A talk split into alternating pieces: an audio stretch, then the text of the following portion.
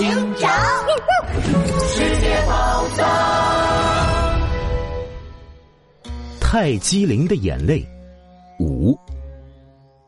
一听白牛公主被绑架，恒河猴和小蛇顿时急得炸了锅。什么？瓦次郎要这块石头换白牛公主？我现在就去把石头给他。是的，是的，现在就去。你们先冷静下来，不能听蛙次郎的要求。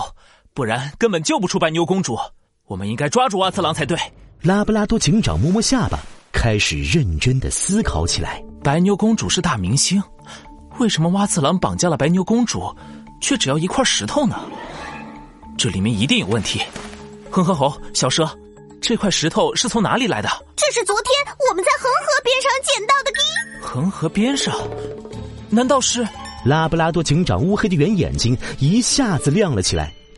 他找到了修复珠宝的专家，专家小心翼翼的清除掉石头外的那层沙子，耀眼的绿色光芒射了出来。原来这块石头就是丢失的绿宝石吊坠。果然如此，蛙次郎的粘液粘在了吊坠上，让吊坠沾了一层沙子，所以恒河猴和小蛇才把它当成了普通石头。蛙次郎要的就是绿宝石吊坠。哎呦呦，那我们怎么办？放心，我想到办法了。这一次，我们不光要救出白牛公主，还要抓住阿次郎。热闹的广场上人来人往，蛙次郎躲在角落里，他戴着头巾和假胡子，打扮的像个印度人，偷偷摸摸的注视着广场上的行人。很快，一个帅气的身影就出现在他的视线里。瓜迪，拉布拉多警长来了。他那么聪明，说不定会有陷阱，我得再看看。蛙次郎不放心的掏出望远镜，把四周查看了一圈，发现除了拉布拉多警长，广场上一个埋伏的警察都没有。蛙次郎这才松了口气，拨通了手机。嘿嘿嘿，夸比，拉布拉多警长，你把石头放在广场中心的垃圾桶里，然后离开广场。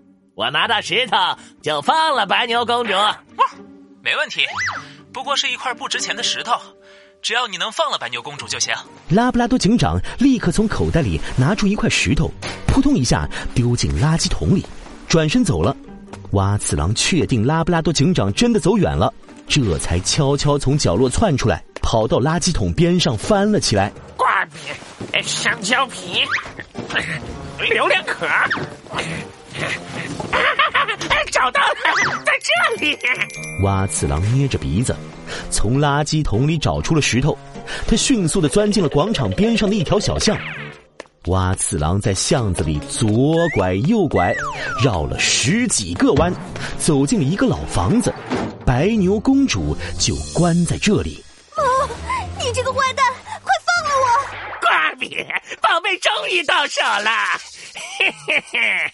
我才不会放了你呢，白牛公主，你可是大明星，只要你在我手上，你的粉丝们就会拼命给我送钱，这样我就可以有花不完的钱啦。我绝不会让粉丝给坏蛋送钱的，而且拉布拉多警长一定会马上抓住你。夸比。这个老房子的位置特别难找，连我都得看地图，不然要迷路。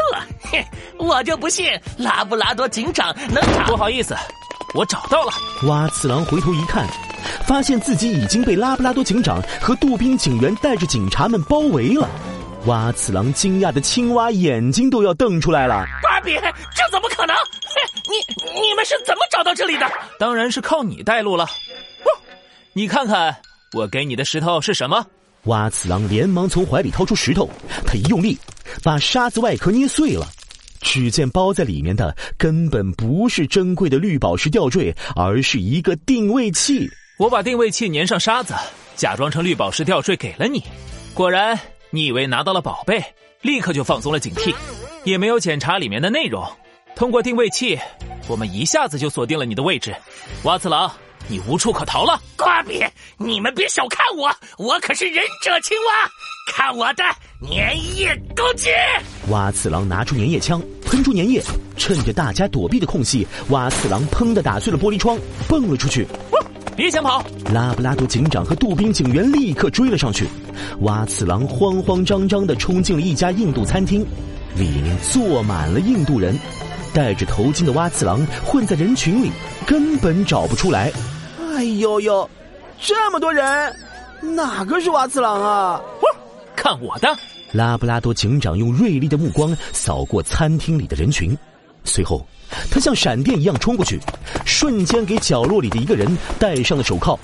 对方的头巾掉在了地上，露出一张震惊的青蛙脸，正是蛙次郎。瓜比，这不可能！你怎么这么快就找到我了？因为印度人吃饭不喜欢用餐具，他们一般是用手吃饭的。整个餐厅里只有你拿着筷子，蛙次郎。束手就擒吧，瓜比！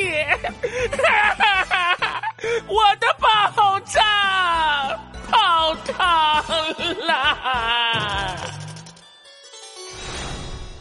案子处理完了，恒河猴和小蛇开心的给白牛公主表演起了吹笛子跳舞，在泰姬陵旁。拉布拉多警长和杜宾警员一边欣赏着重新镶嵌上宝石的泰姬陵，一边用超智能手表和柯基警长通话。太好了，泰姬陵的宝石都回来了，可爱的我好高兴！哇，柯警察长，蛙次郎已经被关起来了，他给出世界宝藏的线索了吗？哦，蛙次郎天天都在监狱里。瓜比，我的钱呢？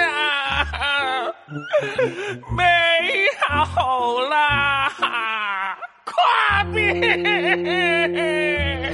别的，哼，什么也不肯说。但世界警察组织调查发现，蛙次郎在印度用假宝石骗了很多钱，而且这些钱全部都汇给了一个奇怪的账户。奇怪的账户？